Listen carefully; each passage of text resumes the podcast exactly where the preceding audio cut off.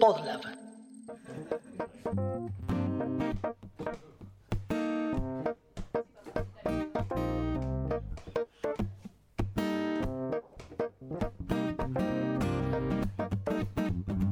Café con Java es un podcast que no habla de café ni de Java, sino que intenta entender y desvestir a los individuos del sistema. En el episodio en cuarentena de hoy, Ada. Con ustedes, la crew. Bienvenidos. Esto es Café con Java. uh, Más mejor. Café con Java. Elimina el dedo. Café con Java. yeah. Pongan atención. Estos podcasts del Piola. Bienvenidas a todos, estamos nuevamente con un nuevo episodio de Café con Java. Hoy me acompaña mucha gente. Vamos a empezar por orden, vamos a empezar por la crew de Café con Java. ¿Cómo están, chicos? Muy bien, acá surfeando la ola de Bien. la pandemia, como siempre. Está todo bastante convulsionado. Ahí hemos visto ya que abrieron restaurantes, que abrieron bares. que medio que acá en este momento, al menos cuando estamos grabando, se anunció la, la- la posible reapertura de todo y como que la gente corrió a amontonarse en diferentes lugares. Puedo decir eh, que la República, en la República de Palermo ya sucedía eso. en la- eh, para los docentes fuera de la Argentina hay una república adentro de la capital federal que es autónoma, se Sí, llama sí, sí. Palermo. Y bueno, en Palermo ya sucedía, la gente ya iba, consumía, estaba en la calle. eh, pero bueno, está muy bien, tienen sus propias leyes, lo cual es muy loable. Claro. República Federal de Palermo. Exactamente. Claro. Sí, sí, sí. Están, están como, bueno, sí, siempre hace Palermo la, la suya. La Es suya. verdad de eso. Es nuestra, es nuestra Cataluña, es nuestra parte separatista siempre. Por Está bien. Separatista. Es como el norte de Irlanda con el Reino Unido. Está bien, están en la de va por ahí. ellos. Va por ahí. Bueno, siguiendo con un poco la idea que con la que venimos en Café con Java, que es sumar voces, así se fue sumando mi voz también al, podcast y perspectivas diferentes, que es la idea de lo que queremos traer a la mesa. Le fuimos dando a, a través de las temporadas espacio a organizaciones para que nos vengan a contar un poco de sus iniciativas, cómo trabajan. En este episodio tenemos a la gente de ADA, Yana y Ezequiel. ¿Cómo están? Hola chicos, muchísimas gracias por la invitación. ¿Cómo están? Buenas, ¿qué tal? De vuelta, como dice Yana, muchísimas gracias por la invitación. Eh, es un gusto poder estar eh, en este espacio. A ustedes, a ustedes por venir. Bueno, si nos quieren contar un poco, primero que nada, quiénes son ustedes, qué hacen dentro de ADA y después vamos a meternos un poco más a ver qué significa ADA como... eh, primero el acrónimo, que tenemos una gran duda con esto, y después Sí, sí, sí. eh, cómo nació, la motivación, pero vamos a ir desarrollándolo. Primero me gustaría que, que nos cuenten su rol dentro de la organización. Bueno, eh, nada, yo soy Ezequiel, soy uno de los fundadores de ADA. Eh, hoy en día estoy también como director ejecutivo dentro, dentro de ADA. Y bueno, después te cuento un poquito más la, cómo, cómo es la historia y el famoso acrónimo de dónde viene. Pero bueno, eso fue como un poco durante los años que estuvimos también. Estuve encargado de toda la parte técnica, de todo lo que es como la- los contenidos, de lo que damos en ADA, lo- todo lo que tenía que ver con tecnología. Eh, y a partir del principio de este año estoy como ya director ejecutivo. Yo soy encargada de comunicaciones y marketing. Me encargo de todo lo que son las comunicaciones externas, las comunicaciones internas, eh, los eventos y todo lo que podemos hacer para potenciar a ADA y hacerlo más cercano a todas las chicas, no solo argentinas, sino a nivel mundial, para poder llegar con la programación. Ahí estamos, ahí me diste un gran, un gran pie, porque ahora vamos a explicar qué es ADA y qué hace ADA. Y bueno, se los quiero de- dejar a ustedes que son los indicados para explicarnos todo esto. Bueno, eh, primero empiezo por el famoso que es ADA, si ya sacamos el misterio desde el principio. ADA es por el nombre de Ada Lovelace, que es considerada Ajá. la primera programadora de la historia, incluso antes de su nombre. Eh, es de los años 1800, no es, eh, no es programación con computadoras que tenemos hoy en día. Claro. Ella trabajaba con un matemático famoso que se llama Charles Babbage, quizás lo, lo escucharon nombrar alguna vez. Y ella lo que hizo en su momento con una máquina que había diseñado este matemático fue automatizar operaciones matemáticas y hacer manipulación de símbolos, que es un poco lo que hacemos hoy en día con programación, básicamente automatizar operaciones manipulando símbolos, variables, números, etc. Entonces nuestro nombre viene de, de ella particularmente. Homenaje. Eh, exactamente. No fue el nombre con el que nacimos, pero a partir de, de- desde que empezamos como ya a montar toda la organización, quisimos hacer cambiar el nombre, buscar algo más cortito y nos pareció como un súper homenaje a ella, que es considerada la primera programadora. Ahora metiéndonos un poquito más en ADA, ADA es una organización sin fines de lucro con el propósito de empoderar a las mujeres a través de la tecnología, buscando eh, contribuir en la reducción de la brecha de género que hay en Haití. Y lo hacemos a través de eh, cursos de programación súper intensivos en lo que es programación frontend y programación backend. Para después poder acompañar a todas las mujeres que pasan por ADA con un asesoramiento laboral, buscando que puedan insertarse dentro de la industria. Bien. ¿En qué año más o menos nació eh, ADA? O sea, ¿cuánto tiempo llevan laburando? No necesariamente con el nombre ADA, pero digo, ¿cuándo, ¿en qué momento surgió la idea que dijeron, che, eh, tenemos que hacer algo con esto y ahí lo empezaron a crañar? ADA nació como idea en el 2013 Sí. mm, junto con mi socia Celeste, también una de las eh, de, de la otra cofundadora de ADA. Eh, estamos dentro de lo que es la industria de la tecnología desde hace muchos años y empezando a ver obviamente todos los problemas, toda la problemática que había de, de- de lo que es mujer y, y tecnología. Eh, ella Claro. empezó a ver que había muchos movimientos que se empezaban a formar en Estados Unidos, en Canadá, que empezaban a tratar todo lo que es la inserción de mujeres en el ámbito tecnológico y no habiendo ningún capítulo local acá, en todo en lo que es Latinoamérica, ella empezó a contactarse con estas ONGs que se estaban formando afuera para ver si alguna de esas ideas las podíamos traer acá. Obviamente la respuesta en ese momento fue que no, porque esas organizaciones también estaban naciendo, entonces no tenían como su horizonte expandirse a otros países. Claro. Así que lo, lo- que empezamos es a plantear la idea de nosotros mismos eh, fundar algo o empezar un emprendimiento que tenga un impacto social. Eh, es por eso que vimos en ese año una convocatoria a un concurso que se hacía desde el gobierno de la ciudad junto con otra organización eh, que se llamaba Social Lab, que lo que buscaba era premiar a ideas con impacto social. Entonces, postulamos, básicamente sin, como era como nuestro primer acercamiento a lo que es eh, emprendedorismo, eh, postulamos con la idea, terminamos ganando ese concurso, fuimos uno de los cinco ganadores, y a partir de ahí fue que nos pusimos de lleno a todo lo que es comenzar con esta con la organización. En el 2014, después de haber ganado, tuvimos como un primer piloto de lo que era la idea en aquel momento, que era parecido a lo que hacemos hoy, pero era hacer una capacitación a mujeres en situaciones de vulnerabilidad, o sea, trabajamos con un público de mujeres eh, con una situación de vulnerabilidad mu- mucho mayor a- al público con el que trabajamos hoy. Y la idea era capacitar en Java específicamente, únicamente en backend. Eh, fue una experiencia que salió bastante mal. eh, la verdad es que a ver, aprendimos muchísimas cosas de esa experiencia, pero bueno, salió como todo emprendedor. Generalmente lo primero que haces, eh, te chocas bastante veces contra la pared. Pero en el camino aprendimos un montón de cosas. Aprendimos que no tenemos que hacer las cosas solos. Nosotros fuimos por nuestra cuenta. Era una capacitación que hacíamos en La Matanza. Para que se den una idea, nosotros mismos éramos eh, profesores, dábamos todo. Teníamos dos horas y media de viaje de ida, dos horas y media de vuelta. Eh, entonces fue como que nos cortamos solos, por decir de alguna forma, en toda esa implementación. Eh, y también al finalizar la capacitación, que las chicas, si bien aprendieron a programar, al momento de ofrecerles alguna oportunidad para que empiecen a trabajar, la mayoría nos dijeron que no, porque se querían quedar en sus casas cuidando a sus hijos o atendiendo los, los quehaceres de, del hogar. Entonces ahí nos dimos cuenta que más allá de una capacitación técnica que se la podés dar a cualquier persona, también hay un montón de cuestiones sociales del contexto que eh, están muy metidas y son muy difíciles de romper.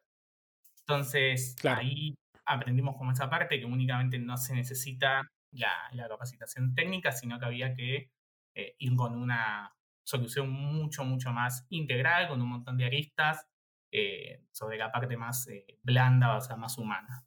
Claro, el trabajo más social también vinculado no solamente a brindar las herramientas, sino entender el contexto para que después esas herramientas realmente se puedan eh, utilizar en un medio laboral y llegar a ese medio laboral, ¿no? Exactamente, exactamente. Nos chocamos de lleno contra eso, ahí descubrimos que toda, toda esta, como esta situación, este contexto estaba- era mucho más grande que nosotros imaginábamos en aquel entonces. Eh, así que bueno, fue una experiencia de la que aprendimos un montón de cosas y después decidimos entre 2015 y 2016 dedicarnos más que nada a hacer software, como si fuésemos una software factory, a hacer aplicaciones, buscando Claro. que la, la- la- la mayoría de la, de la gente que contratamos para hacer esas aplicaciones sean mujeres. Con esto buscábamos también poder ya dedicarnos full full a ADA. En ese momento cada uno trabajaba en otras cosas, además de, de este emprendimiento. Entonces, lo que quisimos es tratar de establecer alguna como situación en la que podamos ya dedicarnos eh, 100% a ADA y empezamos con la parte de, de hacer aplicaciones de software. Ujú. Llegando a final de 2016 fue cuando eh, Celeste hizo, tuvo un- una mentora por un programa en el participó y en el que le empezó a insistir mucho, mucho de tienen que volver a hacer capacitaciones, tienen que volver a hacer capacitaciones y nos decidimos llegando a septiembre, octubre de, ok, volvamos, tenemos que volver con el modelo inicial, obviamente dándole esta vuelta de todas las cosas que aprendimos, de no ir solos, de entender que quizás en contextos más vulnerables es necesario poner una solución mucho más amplia, por eso tratamos en su principio de trabajar con una eh, población de mujeres con menos vulnerabilidad y a partir de 2017 empezó ADA, como lo conocemos hoy, con los cursos de programación intensivos eh, en, lo que son, en lo que es programación frontend y backend. Eh, Pregunta esa, disculpa que Claro, te sí. interrumpa. Cuando te, te referís a, a que no van solos, específicamente, eh, ¿a, qué, ¿a qué te referís? Te pregunto porque se me ocurren, o sea, se me ocurre, no sé, pensar que eh, capaz tienen algunas alianzas con organizaciones justamente que ya trabajan con esas comunidades, o si, no sé, lo que descubrieron era que quizás necesitan un, necesitaban un cuerpo de docentes especializado en este tipo de, de actividad. eh, Sí, muy buena pregunta. En aquel entonces lo que hicimos fue tratar de aliarnos con empresas de, industria, con empresas de, de tecnología, Claro. que nos puedan apoyar en todo lo que es la, la capacitación. Toda la parte que, que en sí técnica y de la capacitación y que, que dábamos los cursos en sí era todo gestionado por ADA, pero buscábamos partners, alianzas o, o sponsors que primero obviamente nos ayuden a como a empezar esta idea económicamente, que, que Claro. es siempre uno de los eh, de, de las patas principales que necesita un, un emprendimiento. Y después en todo lo que es talleres de habilidades blandas. Hoy en día damos talleres de habilidades blandas porque entendemos que la formación tiene que ir más allá de lo técnico. Entonces, para formar como un perfil muchísimo más, eh, más eh, grande, más alto. Y entonces buscábamos alianzas con esta- estos partners que también nos ayuden en todo lo que es el dictado de distintos talleres, presentación de entrevista, cómo poder armar el CV, cómo, cómo presentarse en esas entrevistas, en LinkedIn, o metodologías ágiles y un montón de talleres más que sumen al perfil con el que terminan saliendo eh, todas las egresadas de ADA. ah, buenísimo. Claro. Es armar un paquete, digamos, ¿no? De cosas, no solamente en la parte del hard skill, que sería lo, lo- lo técnico, sino también agregar toda esta parte de soft, que fue el resultado de lo que, de lo que sacaron, digamos, en, en claro de la primera experiencia. Eso es- es- está muy bueno, ¿no? No quedarse con esa primera experiencia, sino decir, bueno, vamos a por más, ¿cómo podemos mejorar esto? ¿Cómo realmente lo podemos materializar? Está buenísimo. Exactamente, exactamente. Así que cuando empezamos un poco salimos con, eh, con esa idea de no vayamos solos, busquemos ayuda de otras empresas que tienen también recursos, que tienen como un montón de cosas para, para aportar. Siempre lo que tratamos en su momento era de buscar, obviamente, alianzas con empresas que tengan, no, no el mismo propósito, cada empresa tiene su propósito, pero que no, no, no busquen aliarse con nosotros simplemente por una foto que es lo que siempre decíamos, Claro. Sino que Claro. verdaderamente sientan y quieran aportar a- al propósito con el que nació ADA. Eh, Ezequiel, ¿y trabajan siempre a nivel nacional esto o, o tienen presencia en otros países de Latinoamérica? Bueno, ADA es una organización que está hoy en día en Argentina, está basada en Argentina, pero a partir del- de finales del año pasado, 2019, empezamos a hacer capacitaciones totalmente a distancia, online, lo que nos permitió no únicamente llegar a chicas de capital o algunas zonas de Buenos Aires con cursos presenciales, sino también un montón de mujeres que están en, en toda Argentina. Claro. Una vez que hicimos ese primer piloto de hacer la, la capacitación a distancia con muy buenos y muy, un resultado muy, muy positivo, lo que empezamos a hacer este año es ir un poco más allá. Y hoy, si bien sigue basado en Argentina, las capacitaciones que son totalmente a distancias, hay un montón de mujeres que es de toda Latinoamérica e incluso algunas chicas que son de otros continentes. Incluso hemos tenido algún, alguna alumna de, de España o alguna que estaba en Londres, incluso una que estaba en, en Nueva Zelanda, que si bien las zonas horarias son totalmente distintas, generalmente veían los videos, eh, las grabaciones de, las clases en diferido eh, para hacer como el seguimiento. Pero hoy en día estamos apuntando a poder llegar a un montón de chicas de todo Latinoamérica, eh, si bien ADA sigue estando basada en, en Argentina. Claro. Entendemos, obviamente, eh, quizás un poco lo venimos charlando acá en este espacio que es Café con Java y que cualquier persona quizás que se acerque un poco a sistemas o que conozca el rubro lo pueden advertir. Es un rubro donde hay una, eh, una preponderancia, si se quiere, obviamente, de hombres por sobre mujeres e incluso por sobre otros tipos de, géneros. Em, ¿Cuáles son los principales desafíos que, que ven ustedes eh, respecto entonces del rol de la mujer en sistemas? Eh, dado que hay una disparidad bastante grande. Em, y, y qué estrategias eh, se pueden implementar justamente para, para reducir esta disparidad? Hoy en día el, el tema de la disparidad en el mundo IT cada vez es más visible, cosa que no- nos ayuda, ¿no? Porque reconocer el problema y, y ver cifras que capaz antes no existían son muy importantes para poder después hablar de esas acciones que estabas mencionando, de, bueno, qué se puede hacer para no tener esa disparidad. Eh, hoy en día a nivel Sí. mundial creo que existen todavía muchas barreras, no solo a, a nivel laboral, sino también a nivel educativo, ¿no? O sea, primero tienes que lidiar con las barreras del el acceso a la tecnología, eh, la motivación también que se le da al- a las chicas cuando son, cuando son niñas, eh, para el uso, para, para la diversidad que pueden tener y, y las ventajas que pueden tener con la tecnología.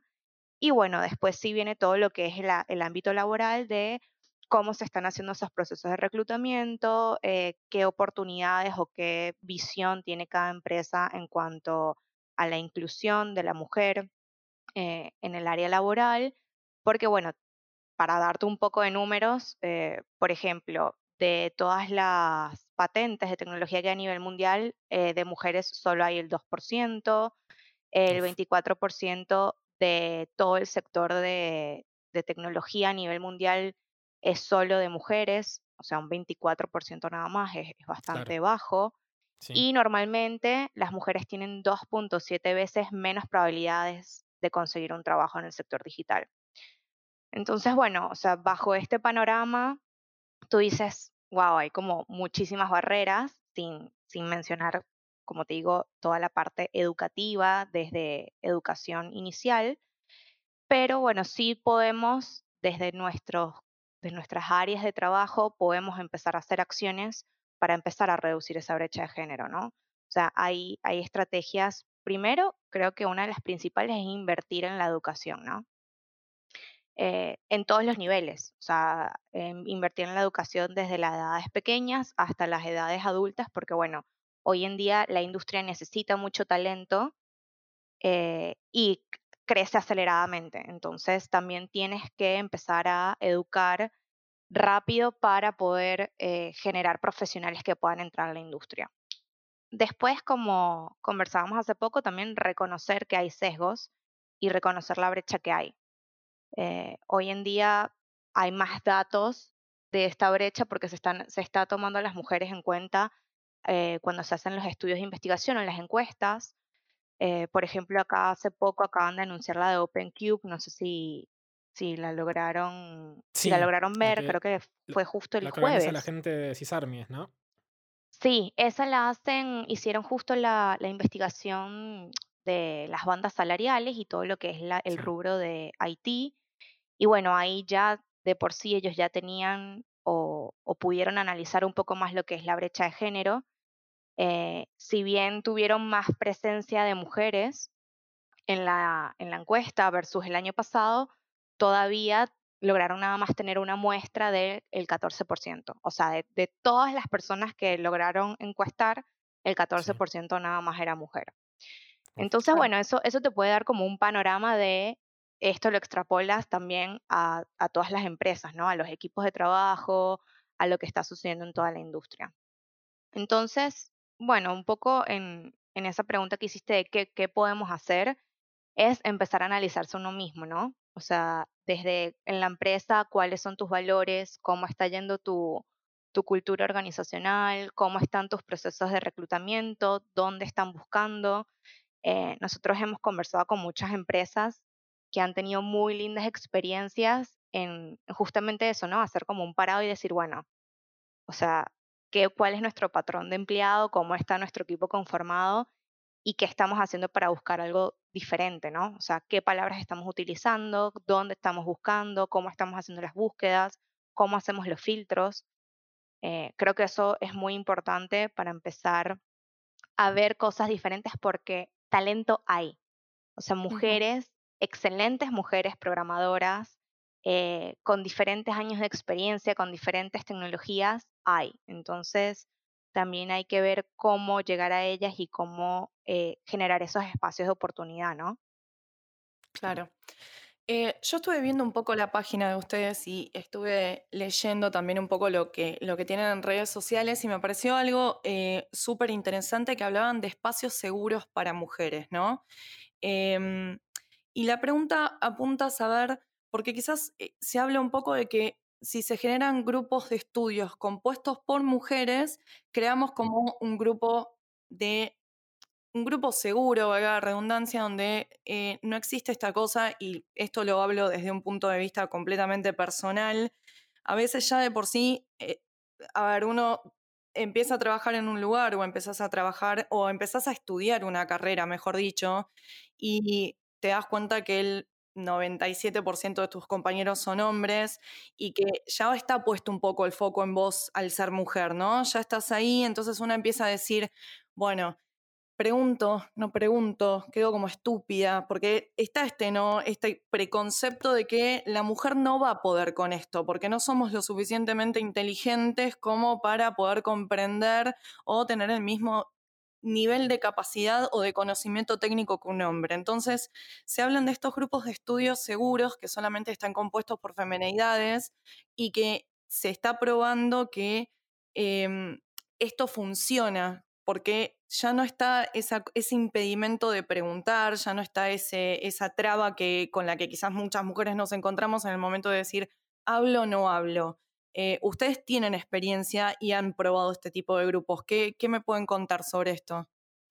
Bueno, sí, eso justamente todo lo que acabas de, mencionar es lo que a nosotros nos diferencia eh, como organización y, es nuestro pilar que lo tratamos de mantener siempre muy presente y que las chicas lo recalcan mucho también a la hora de, como de, valorar lo que, lo que están eh, viviendo dentro de ADA, que es justamente esto, ¿no? Nosotros siempre decimos, bueno, una de las cosas que los docentes siempre motivan es a preguntar. No se queden con la duda, por favor pregunten, no hay preguntas tontas. Eh, y creo que, como lo dijiste muy acertadamente, no, el estar entre pares y entre, y entre mujeres te da ese espacio de decir, bueno, ¿sabes qué? Pregunto, o sea, pregunto porque no me van a mirar mal, pregunto porque todas estamos en lo mismo.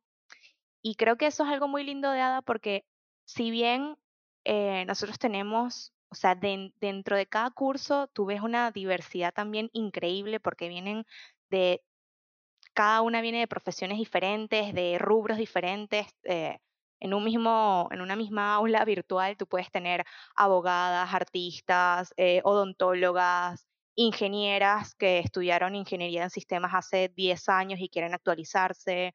eh, puedes tener chicas que están en la parte de atención al cliente, de, ventas, eh, de, de bares, de restaurantes.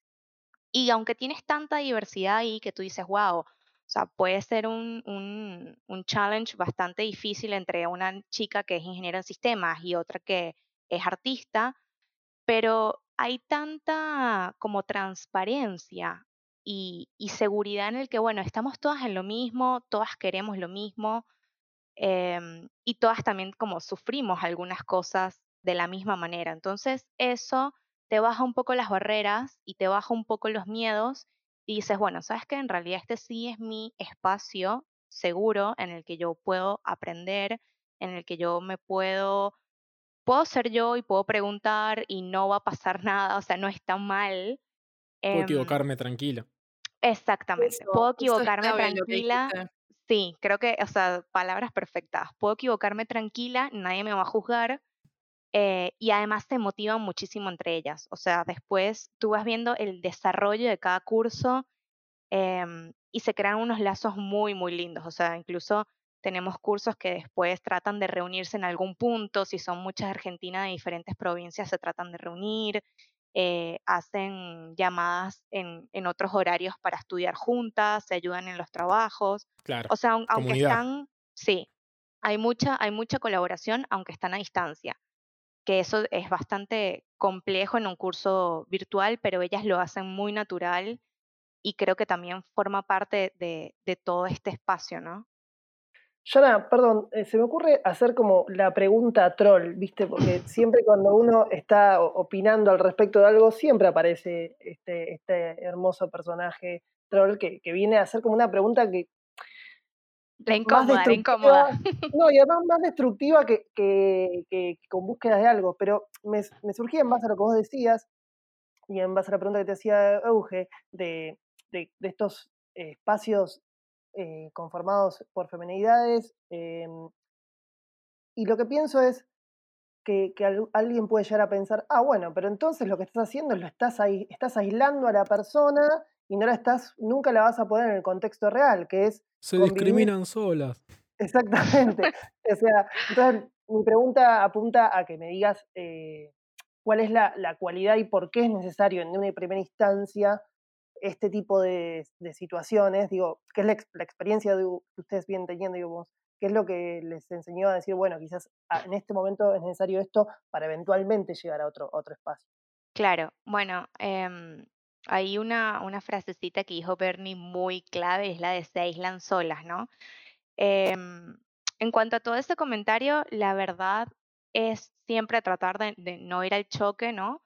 Pero no habían estos espacios. Entonces, sí, tú puedes ir a estudiar a la universidad, tú puedes ir a estudiar a cualquier otra academia eh, que haya diversidad eh, de hombres y de mujeres y, y de cualquier otro género, eh, pero ¿por qué no brindar este espacio exclusivo para mujeres que no lo hay? O sea, si me dijeras, bueno, hay 850 mil, uno más, pero no lo hay. Entonces generemos estas oportunidades. Hay gente que de verdad, o sea, yo antes tampoco lo veía porque, bueno, yo desde mi rubro, a mí me pasa al revés, ¿no? En marketing y en comunicaciones siempre somos mucho más las mujeres. Eh, cuando vas a la universidad, cuando vas a estudiar alguna especialización, siempre ves más mujeres que hombres. Entonces, esa incomodidad yo no la viví. Pero porque yo no la haya vivido no significa que no exista. Eso es también lo que yo muchas veces digo, ¿no? O sea, tú desde tu espacio, desde tu espacio de hombre, que vas a la facultad o que vas a la universidad y te sientes cómodo porque son muchos, bueno, buenísimo. Y capaz hay mujeres que van y también se sienten bien, no pasa nada. Pero hay muchísimas mujeres que la verdad van y son minoría y se sienten muy aisladas, se sienten muy discriminadas, tienen experiencias muy feas Sí. y en, en vez de decir, bueno, nada, no puedo con esto, eh, pero busco otras alternativas que antes no las había, entonces dejaban todo lo que era la tecnología y se buscaban otro rubro en el que se sintieran un poco más cómodas, ¿no? Entonces, hoy en día sí hay esa oportunidad que tú dices, bueno, ¿sabes qué? La verdad es que, oye, qué fastidio, o sea, nosotros lo hemos escuchado muchas alumnas que te dicen, ¿sabes qué? La pasé muy mal en la facultad y no tenía otro lugar para, para estudiar. O estudiaba online eh, por cursos, eh, digamos, gratuitos, que son un poco que tú llevas tu ritmo y, son más light, o terminaba dejando. Y la verdad que no quería dejar porque la programación me gusta. Entonces, bueno, es generar esos espacios para quien busca otras alternativas, ¿no? O sea, no, no, no es excluirlas y tampoco es aislarlas porque algo que también nosotros tenemos muy presente justamente es eso, o sea, no hacer como una burbuja perfecta de solo mujeres porque cuando vas al mundo laboral, en efecto, no tienes solo mujeres, ¿no? Y no tienes ese, como, como ese mimo eh, y ese cuidado tan detallado de todo. Entonces, en efecto, nosotros, por ejemplo, nuestro equipo de docentes está conformado por hombres y mujeres. Eh, cuando se hacen los workshops, vienen empresas y no tenemos ningún requerimiento de que el, el- el speaker sea solo mujer, porque bueno, es parte también de lo que se van a encontrar, ¿no? En, el mundo laboral. Y siempre lo conversamos. O sea, eso también es algo porque también del lado de ellas hay muchas dudas y, y muchas ganas de conocer qué va a pasar. Y la verdad que en ese sentido, todos los docentes y el equipo siempre tenemos muy presente ser transparentes en esa área, ¿no? Tipo, bueno, el mundo laboral, cómo se comporta, cuáles son los horarios, cómo es el manejo, cómo están conformados los equipos.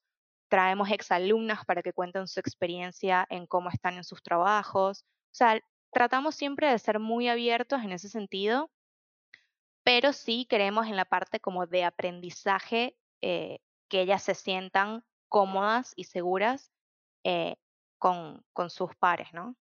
No sé si te respondo un poco la pregunta troll. No, no, yo creo que est- estuvo muy bien y, lo- que yo entiendo es así, es eh, cuando uno tiene muy naturalizado también tener espacios donde uno puede sentirse expuesto, esa pregunta troll es como lo primero que te sale, y más siendo hombre, ¿no? Porque es como decís, ah, bueno, sí, sí, la vida es re así. No, la vida es re así para vos, amigue. Eh, el tema es, bueno, hacer esa, ese, tra- ese trabajo de entender eso tiene que ver también con una cuestión de ser más empático y entender que no todo pasa por la mirada personal. Tengo una consulta. ¿Por qué solo programación? ¿Por qué el- los planes de estudio, por los que estuvimos hablando un poco, veo que están solamente vinculados a programación? ¿Por qué no otros sectores de, de IT? Bueno, eso fue un poco en los comienzos de ADA. eh, teníamos otra idea de hacer quizás programación y también testing. eh, pero lo, lo que vimos es programación en sí, únicamente como ese submundo dentro de lo que es el mundo gigantesco de IT. Es una, un área que tiene muchísimo trabajo, es un área que tiene lo que se llama pleno empleo, o sea, hay muchísimas más vacantes que personas que puedan cubrir esas vacantes. Entonces creíamos que no solo es lo que se viene, ya el lenguaje del futuro casi que no aplica, yo diría es el lenguaje del presente y va a seguir evolucionando.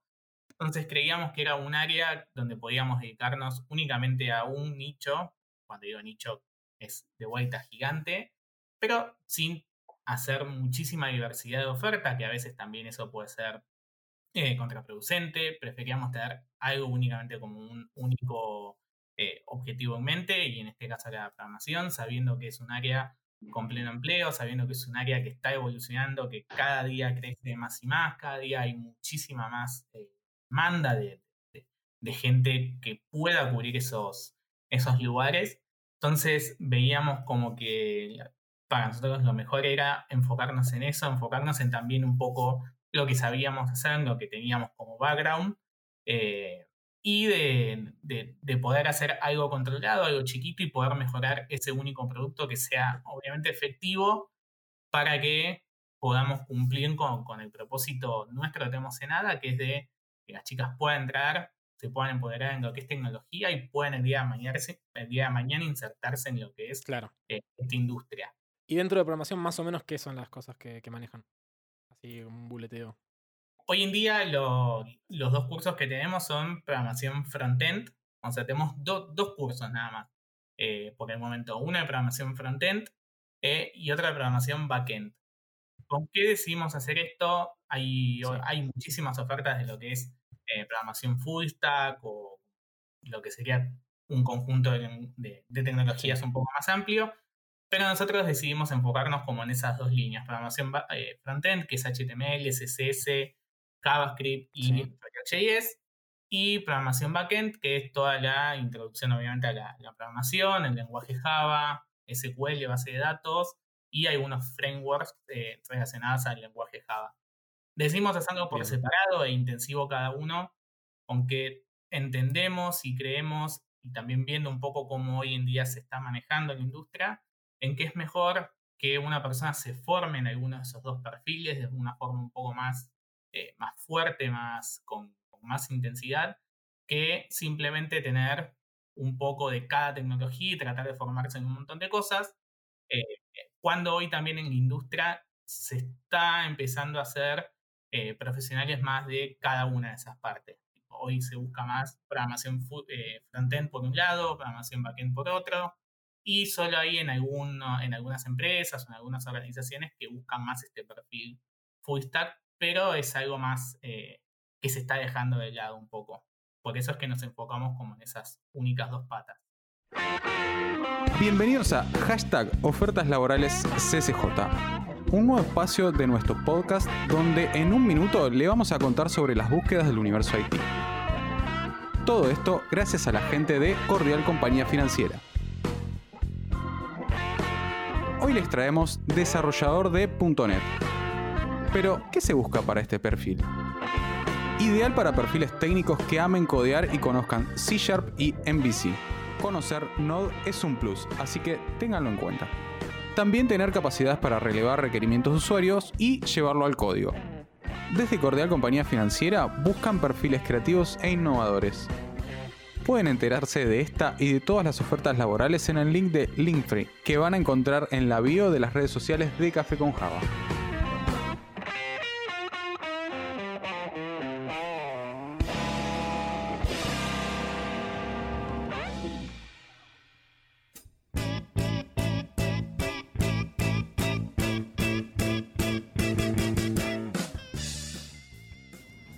Voz de locutor número uno. ¿Sabías que nuestro sponsor oficial, arroba Endavalatam, está realizando las web stories durante la cuarentena?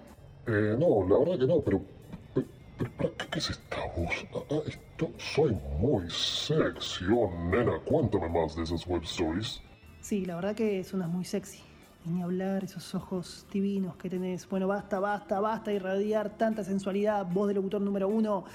Acá estoy para contarle a la audiencia de Café con Java que las web stories son webinarios de IT en tiempos de pandemia. Son totalmente gratuitos, solamente tenés que anotarte en ellos. Así que te sugiero que estés atento a las redes de Endava, que son arroba endavalatam, para saber de los próximos. Ustedes sigan escuchando Café con Java, que yo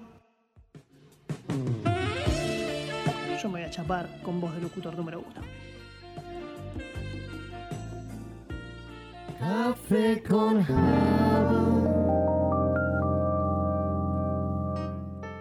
Quizás empezando a hablar un poco más desde eh, el aspecto de la inserción laboral, ¿no es cierto? De la parte laboral. Antes estuvimos hablando un poco de estadísticas y nos estuvieron hablando un poco de, de números. Yana, vos específicamente eh, hablaste de estas encuestas y demás. Y mm, en materia salarial, ¿sigue habiendo esta disparidad de ingresos entre hombres y mujeres en el mundo IT? Dos personas, un hombre y una mujer, mismo puesto, mismas responsabilidades, sueldo diferente. ¿Saben si todavía eso está, está existiendo hoy en día? Sí, sí existe, lamentablemente existe y se ha ampliado. Justo mm, estaba revisando la, la encuesta que les comenté, que es solo de Argentina y la acaban de hacer de, del periodo julio-agosto. Y sí, la brecha salarial general es de un 20.97% y tuvo un aumento con respecto a, a la del periodo pasado, ¿no? A la del año pasado. Entonces, eh, estos datos lamentablemente son, son muy tristes y se generan más en mujeres que tienen más de 5 años de experiencia. O sea, puedes ver que mientras más, eh, más vas avanzando Claro. en tu carrera, la brecha se va acentuando muchísimo más, ¿no? Claro, porque yo pensaba, ¿no? Quizás se, se da esa diferencia un poco porque podemos llegar a decir, bueno, ok, no hay tantas mujeres en el rubro, las que están son más junior comparado con hombres que quizás tienen más experiencia, porque se les ha dado más experiencia, porque se les ha dado mejor oportunidad laboral Claro. y pueden quizás, no sé, Sí. ya estar en posiciones senior que quizás no son tan accesibles, porque a la mujer, digamos, eh, entre que no está ofrecido, le llega, le cuesta más llegar a esas, a esas posiciones. Pero no, en este caso estamos hablando de, me dijiste un 20 por- 23% de Sí. diferencia entre posiciones iguales. Sí, casi es un 21% y además lo, lo que a mí me llamó la atención de esta encuesta, que igual también habría que verla con un poco más de, de lupa, ¿no? Y de detalle. Claro. pero la brecha se va acentuando a medida que va pasando más años de experiencia y justamente es donde hay más mujeres. O sea, eh, cuando, cuando ves como los índices de, de dónde se encuentran las mujeres en años de experiencia en la industria, justamente hay más mujeres con más años de experiencia, que es eh, un, casi un 66% de mujeres en el área de 5 años o más. Entonces, en es- eh, justamente en esa banda, con más años de experiencia que tú dices, bueno, wow, o sea, 5 años o 8 años es un montón, ahí es donde hay más brecha salarial. Entonces, no es tanto que tú digas un junior vers- versus un senior, sino entre pares, eh, mientras más profesionalismo y más años, más brecha salarial. Claro, un poco también que esto se, digamos, se replica del mercado laboral entero, ¿no es cierto? Digo, me parece que sistemas, por más de que en algunas, en algunas cuestiones esté más avanzado en esa, en esa materia, de alguna manera se termina haciendo eco de, de una disparidad que, que es 100% social y casi que diría también cultural. Cool, sí. Em, les hago una consulta. Em, algo que que no es necesariamente que, que tengan que responder como ADA, porque mm, digamos que ya tiene un poco más que ver con, eh, con lo que es el mercado en sí laboral. Pero ustedes qué piensan de eh, un posible o, o- o- o si podría llegar a ser beneficioso un cupo laboral mínimo eh, de mujeres e incluso de, de otras, eh, otras disidencias de género eh, dentro de lo que es el mundo de sistemas? O sea, porque muchas veces se habló y cada tanto aparece y se pone en agenda este, esta temática. Y siempre está esa famosa vocecita medio troll también que aparece por ahí que dice que no puedes generar cierta idoneidad en, en- en un profesional o en un cargo si está impuesto. O sea, Bueno, yo creo que el cupo un poco es consecuencia de lo mal que está la industria, lo mal que está todo el sistema, llamémoslo eh, de alguna forma. Eh, porque incluso hoy, hoy lo que pasa, más allá de que se hable esto de, que una persona tiene que ser idónea para el puesto, hoy en día teniendo dos candidatos, candidatas con el mismo nivel de conocimiento y con, supongamos, todas las características de la misma forma, pero entre hombre y mujer es más común que una empresa, una organización se termine eh, decidiendo por contratar a- al hombre en este caso. Claro. Entonces, creo que, que- que el cupo es un poco una consecuencia de esta como enfermedad, entre comillas, que hay en la industria, eh, en el sentido que si no se cambia la cultura, si no se cambian esos sesgos que hay en recursos humanos y no se empieza a dar esa oportunidad por igual a, personas con la misma capacidad para un puesto, obviamente de alguna forma hay que tratar de buscar que eso se empiece a incorporar en las empresas. Entonces, yo, yo lo que veo es como más el cupo es una consecuencia de, de, de- de ese problema, de esa disparidad que hoy en día hay al momento de contratar a personas para un, para un, mismo, eh, para un mismo cupo de trabajo. Yo lo veo desde ese lado, no creo, no, no, no estoy como a favor de que eso va a traer que se empiece a contratar gente que no es idónea, que no tenga la capacidad para un puesto. Creo que una empresa no va a verse, eh, no va a obligarse a contratar a alguien que no sea capaz para ese, ese trabajo, eh, sino que lo que va a forzar esto un poco es a que la empresa deje de lado todos esos prejuicios, todos esos sesgos y empiece a tener otra mirada al momento de, de tener que contratar personal. Em, eso es como un poco lo, lo- lo que veo que opino en cuanto a lo que es el cupo.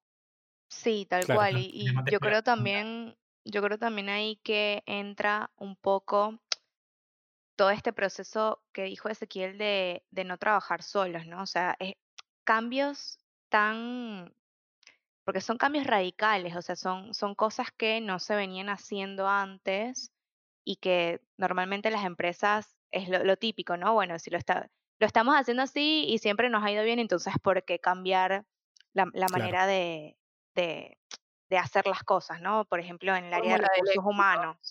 Claro. Claro. Entonces, si tú dices, bueno, mm, como organización, las organizaciones sociales sí pueden hacer mucho, pero no pueden hacer todo. Entonces, las empresas también eh, privadas pueden hacer mucho, pero también tienen un límite. Entonces, creo que se necesita eh, apoyo de todas las áreas, a nivel legal, a nivel político, a nivel eh, de organizaciones civiles, de, de personas naturales y de la empresa, para empezar a crear este cambio. Como dice Ezequiel, esto es una consecuencia de, pero también es como todo, ¿no? Si tú aprietas un poquito los extremos, en algún momento la media de lo que es normal se va a rodar un poco y ya esas cosas que uno decía, wow, esto es una locura, eh, dentro de un tiempo lo vas a ver como algo más normal. Yo trabajo en sistemas en lo particular em, y también, bueno, estudio y me rodeo de mucha gente que está también en este rubro. Y algo que noto muchas veces es que quizás una puerta de entrada al mundo de sistemas es, por ejemplo, el diseño UX, el diseño UI, em, y que quizás un paso siguiente es, por ejemplo, el desarrollo de front eh, respecto de mujeres, ¿no es cierto? No sé si será, no sé si es 100% así, no sé si se da o simplemente es algo que veo yo, pero creo que también un poco se desprende de ciertos sesgos de la mujer como creatividad, diseño, entrando en un mundo de algo que es de hombres y que es todo duro y rígido. Em, ¿Hay algo de esto? ¿Ustedes notan desde ADA que, que pueda llegar a suceder una, como una especie de puerta de entrada por lo que es el diseño UX al mundo de sistemas en respecto de mujeres y de demás eh, feminidades? Eh, no sé si, si, si lo vería como una puerta de entrada o, o como una oportunidad para que Sí. ese diseño frontend. Sí pasa, o sea, nos pasó muchísimo y es verdad que sí, sí. Y sobre todo, si cualquiera se la prueba hoy en día de, de preguntar por qué creen que debería haber más mujeres en tecnología, la mayoría de la gente, sobre todo si son los hombres obviamente, lo que van a decir es la creatividad, porque tienen como una capacidad más para la parte visual, para lo que es diseño, es como las, las típicas Claro. respuestas de, de por qué mujeres. Entonces, Sí. no sé si es que yo lo vería como puerta de entrada, pero sí también un poco está asociado y quedó como súper asociado que la mujer es la parte creativa, es la parte visual. Y desde ese punto de vista dicen, bueno, sí, la mujer, el camino natural es diseño UX, diseño UI, frontend. Claro. Como que no, no, no se lo ve tan asociado a lo que es programación, que también está un poco equivocado porque frontend no es únicamente decir, listo, tengo Claro, pongo que este color. Claro, sí, sí, sí. hago una pantallita, pongo colores y demás, sino que Tal es cual. Hoy en día cual son las dos patas, programación, fuerte, lógica, o sea, todo lo que es eh, programación en sí es súper abstracto, eh, pero creo que también de vuelta es como un sesgo que está súper metido en la cabeza de todo el mundo y, y nos ha pasado, cuando hacemos entrevistas siempre tratamos que, que a los profes eh, entendan que estén más o menos como alineados con lo que buscamos y, y ver un poco qué es lo que piensan. Y, y la mayoría de las respuestas siempre vienen por ese lado. Es como increíble que siga asociado y que se siga poniendo a la mujer en ese lugar de, listo, es lo estético, es lo visual. Eh, Claro. no lo Claro, veo como, que es, como, es- es seguir con esta cosa de que eh, el hombre ve rojo y la mujer ve 18 colores más. Y no es algo naturalmente, o sea, Total. es algo medio impuesto también, ¿no? Como que también está relacionado con que la, la mujer solamente puede aportar desde lo estético, eh, mismo con, no sé, es como, sí, es, es parte, ¿no? De toda esa cosa media discriminatoria de, bueno, la mujer sabe combinar colores y el hombre no. Claro. Sí, Es, es- está Cultural. pegado a lo mismo, ¿no? sí, total. es ese- algo cultural. de- sí, iba a sumar que es algo cultural más que todo y, y- y suma también unos prejuicios que es que nosotros también lo vemos, incluso siempre cuando, cuando abrimos el mundo de la programación las chicas que no conocen absolutamente nada de lo que es programación, ya lo único que, que, que te vienen es te dicen, bueno, pero es que backend es mucha matemática.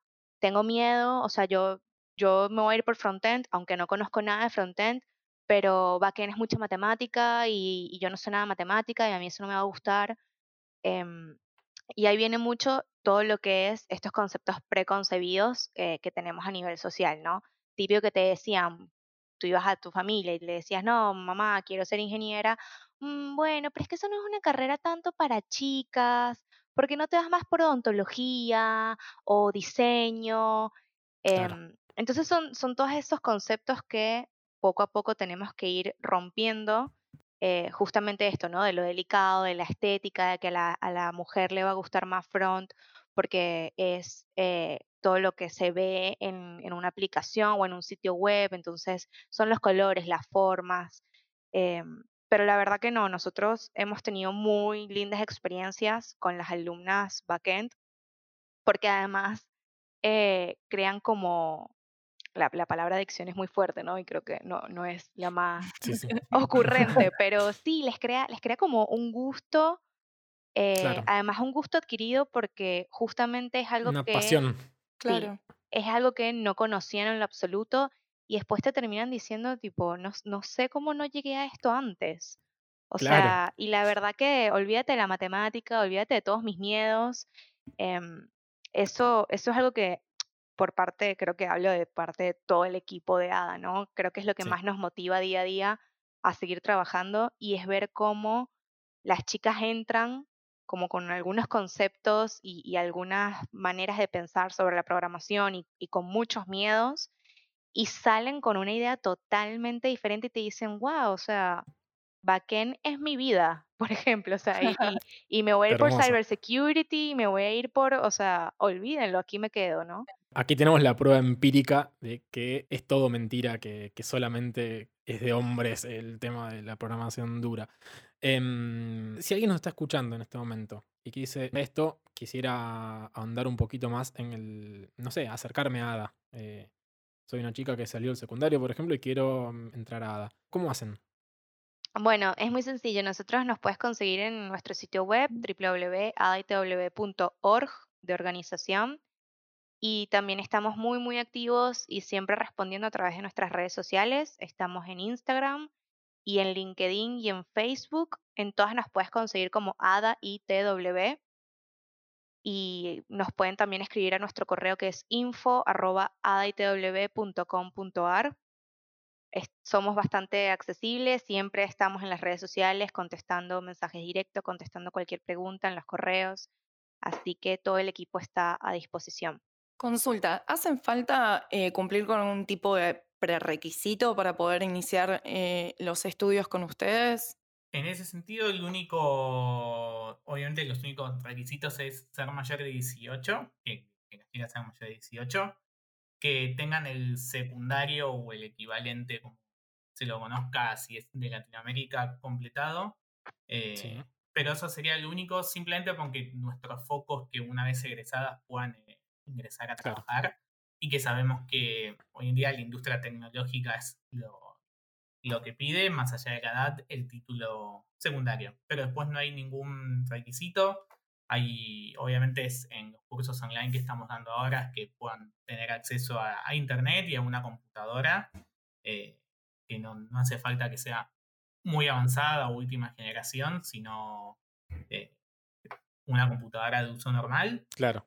y que, que tengan lo que sería como la alfabetización digital, saber utilizar una computadora, navegar por internet, utilizando los mínimos programas de, de computación. Esos serían como requisitos. Claro. ¿Tiene algún tipo de programa de becas? Por si alguien ponele que dice no, no puedo acceder, eh, económicamente no llego. eh. ¿Hay aunque sea la posibilidad de acceder a una beca o algo de eso? Ahí tenemos dos modelos distintos. eh, los cursos de, de ADA son pagos, pero tenemos algo que se llama el pago diferido, que es una oportunidad para mujeres que no tengan recursos o que, que tengan quizás un trabajo en negro o un trabajo con, con malas condiciones y que no Sí. puedan acceder a pagar eh, los cursos, que se trata de abonar un porcentaje o casi la totalidad de la formación una vez egresadas y que consigan trabajo en tecnología. En el Ah, caso de que no bueno. consigan trabajo en tecnología al, al cabo de, de 12 meses, esa, como- esa deuda de- deja de existir, es un compromiso de honor de todas formas, pero es básicamente para darles la, la oportunidad de que puedan cursar, puedan Genial. acceder a, a estos cursos y eh, empezar a hacer esa devolución un- una vez que, que consigan trabajo en tecnología. La devolución es simplemente una vez que consiguen trabajo en cuotas, al igual que si se pagara eh, una vez que se empieza a estudiar, es pagar en cuotas lo que saque el curso en ese momento, simplemente. Y después también tenemos un programa de becas. Eh, las becas las otorgamos a través de organizaciones, de ONGs que estén trabajando hoy en día con mujeres en situación de vulnerabilidad, de forma de poder direccionar y entregar esas becas a mujeres que realmente lo necesiten y que estén en una situación de, de- vulnerabilidad, que, nada, que les dé como esa gran oportunidad de poder cursar esto con, con el horizonte del día de mañana poder estar trabajando en tecnología. Perfecto, perfecto, Ezequiel. Me encanta. Bueno, la verdad, em, agradecerles a ambos dos, Yana, Ezequiel, un gustazo haberlos tenido acá, eh, un gustazo escuchar que hay organizaciones como las de ustedes que hacen este tipo de trabajo, me parece súper eh, importante, me pone feliz, Sí. me hace sentir este, alegre como mujer que, que existan organizaciones como ADA, sinceramente. Así que bueno, les queremos agradecer el tiempo por, por haber venido a charlar con, con nosotros. Eh, gracias Bernie, gracias Fede. Gracias Bueno, chicos, muchísimas gracias a ustedes por el espacio y está de más decir que siempre las puertas de ADA van a estar abiertas para ustedes. Así que nada, esperamos que, que esto siga creciendo Muchas gracias. y que haya más Yo en lo mujeres personal- en tecnología. Tal cual. Banco todo lo que sea educación en todos los niveles de lo que es sistema. Muchas gracias. Muchas gracias. Nos escuchamos en el próximo Café con Java.